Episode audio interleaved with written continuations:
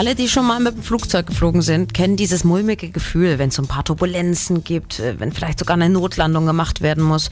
Aber was diese Leute gestern in dem Flugzeug von Hurghada nach Düsseldorf erlebt haben müssen, war nochmal eine Nummer härter. Der Pilot macht auf einmal eine Durchsage. Es gibt eine Bombendrohung an Bord. Auf Greta musste notgelandet werden. Alle sind Gott sei Dank mit einem Riesenschreck davon gekommen. Aber es saß zum Beispiel auch Jan Kunert aus Stadt Lengsfeld an Bord. Mit dem haben wir telefoniert und er hat uns erzählt, was ihm so durch den Kopf gegangen ist, als es plötzlich hieß, Bombendrohung. Im ersten Moment habe ich jetzt so gedacht, naja, das ist schon, äh, also es war schon ein komisches Gefühl, aber es dann halt auch so gedacht, naja gut, wenn es passieren soll, dann wird es passieren. Jetzt stelle ich mir das richtig, richtig schlimm vor. Also schon allein von dem, was man so drüber gelesen hat. Weinende, panische Menschen.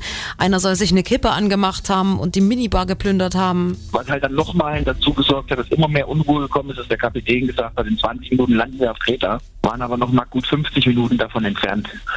Und irgendwann so nach 20 Minuten, eine halbe Stunde ist dann schon so ein bisschen so panisch geworden da. Viele Frauen haben halt geweint und Kinder haben angefangen zu weinen. Es gab jemanden, der hat sich wohl eine Flasche Schnaps aufgemacht aus dem Duty Free Shop und einer hat angefangen zu rauchen.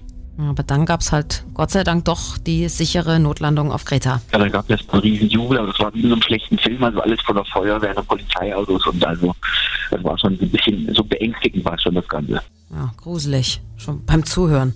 Zum Glück ist alles gut gegangen. Die Passagiere, wie auch Jan Kunert, sind zwar immer noch auf Kreta gestrandet, aber heute Abend, 19 Uhr, soll der Rückflug dann gehen.